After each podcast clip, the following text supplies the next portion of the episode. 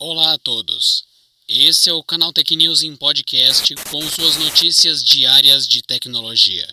Eu sou Adriano Ponte e estarei com vocês na edição de hoje noticiando uma invasão. Sim, uma invasão.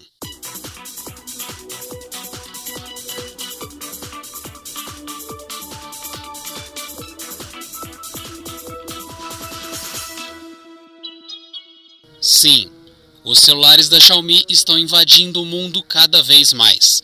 Segundo relatórios das consultorias Canalys, Counterpoint e IDC, as vendas da fabricante chinesa aumentaram 40% no terceiro trimestre de 2020. Com isso, ela ultrapassou a Apple e se torna a terceira maior fabricante de smartphones do mundo.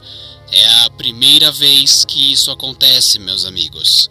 A Xiaomi apresentou forte crescimento entre 2019 e 2020.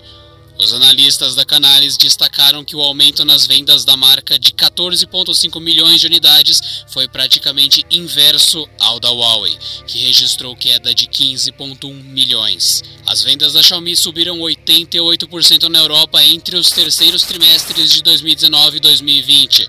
Além disso, a fabricante teve bons resultados na China e outros países do sudoeste asiático e se aproveitou do atraso do lançamento do novo iPhone, cuja apresentação ocorreu em outubro ao invés de setembro, como acontece habitualmente. No entanto, meus amigos, essa invasão pode não durar muito. Com o lançamento do iPhone 12, a Apple deve recuperar o seu volume de vendas no quarto trimestre, já que teremos a Black Friday e o Natal.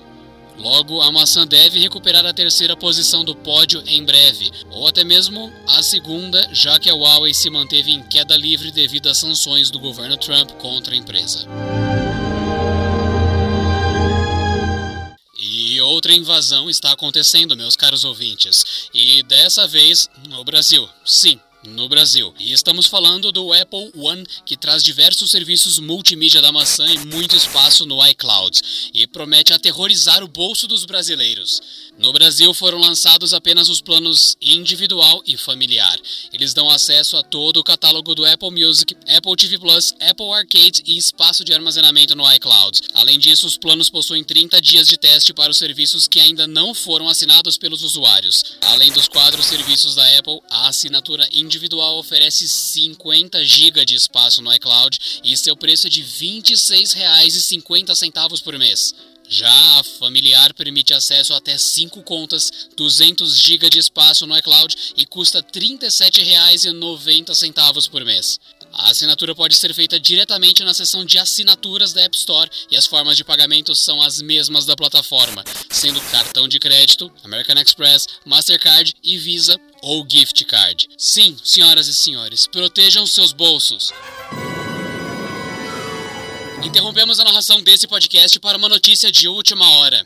A Microsoft tem planos para o Windows 10 em 2021, mas alguns rumores já começam a surgir sobre o que, de fato, deve acontecer com o sistema operacional. De acordo com o pessoal do Windows Central, a plataforma deve passar por uma reformulação geral que deve impactar bastante sua interface. Sim, meus amigos, uma mudança geral. A atualização que tem o codinome Sun Valley deve aparecer em 2021, alterando toda a área de trabalho. As fontes do Windows Central afirmam que a aparência do menu iniciar será bem diferente, bem como os mecanismos de pesquisa que serão modernizados. Além disso, a barra de tarefas do Windows 10 será atualizada com um código moderno. Também são esperadas inclusões interessantes, como um modo noturno em toda a interface do sistema operacional. E apesar desses rumores, não existem mais informações e nem uma confirmação por parte da Microsoft de quando essa atualização chegará, mas a expectativa é de que apareça em algum momento de 2021. Sim, meus amigos, o Windows 10 como conhecemos mudará. Preparem-se!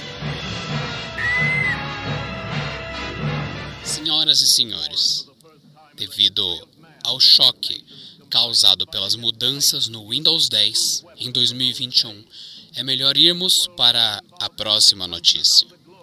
A Samsung começou a liberar nesta sexta-feira uma nova ferramenta do serviço SmartThings. Chamada de Find, ela servirá para encontrar smartphones e outros produtos Galaxy perdidos. Ela funciona aos moldes do Buscar iPhone da Apple. De acordo com a fabricante sul-coreana, a novidade será disponibilizada por meio de uma atualização de software do aplicativo SmartThings.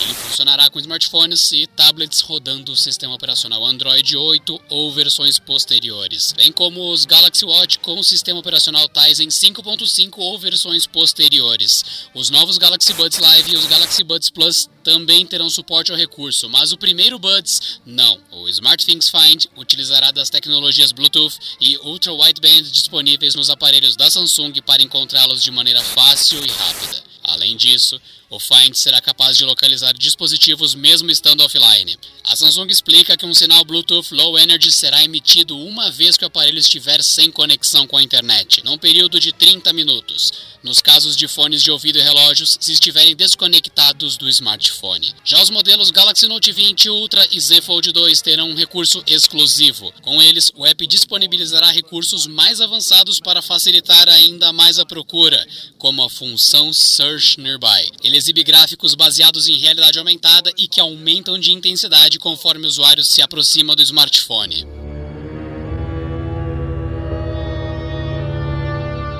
E agora falamos ao vivo da redação do Canaltech para a última notícia desse podcast. Um sinal de esperança para todos os usuários de PlayStation. Junto à promoção de Halloween, a Sony lançou mais uma sequência de descontos em seus jogos na loja. A lista completa engloba 258 títulos e conteúdos para games com redução de preços.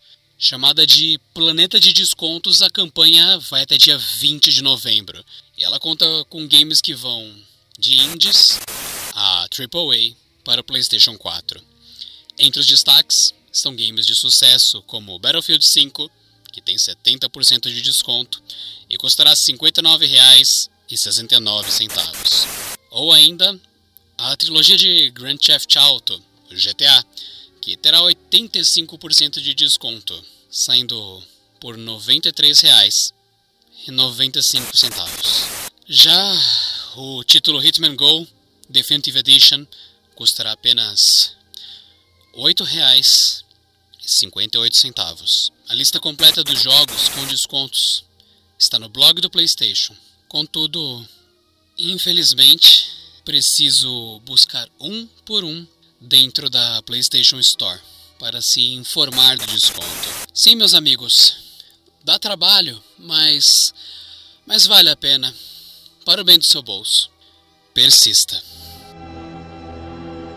E por hoje é só, pessoal. Se vocês estranharam o tom desse podcast, ele foi apenas uma pequena homenagem aos 82 anos da narração de Guerra dos Mundos, feita pelo lendário cineasta Orson Welles na rádio CBS em 1938.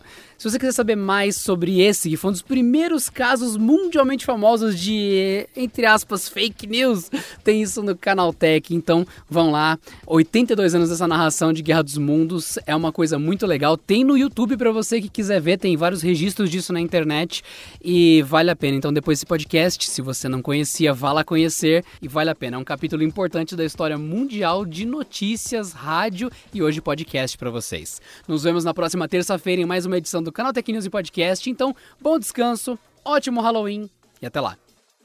Este episódio especial, com homenagem à Guerra dos Mundos e seus 82 anos de narração de Orson Welles, contou com o roteiro de Rui Maciel, edição de Samuel Oliveira e editoria-chefe de Camila Rinaldi.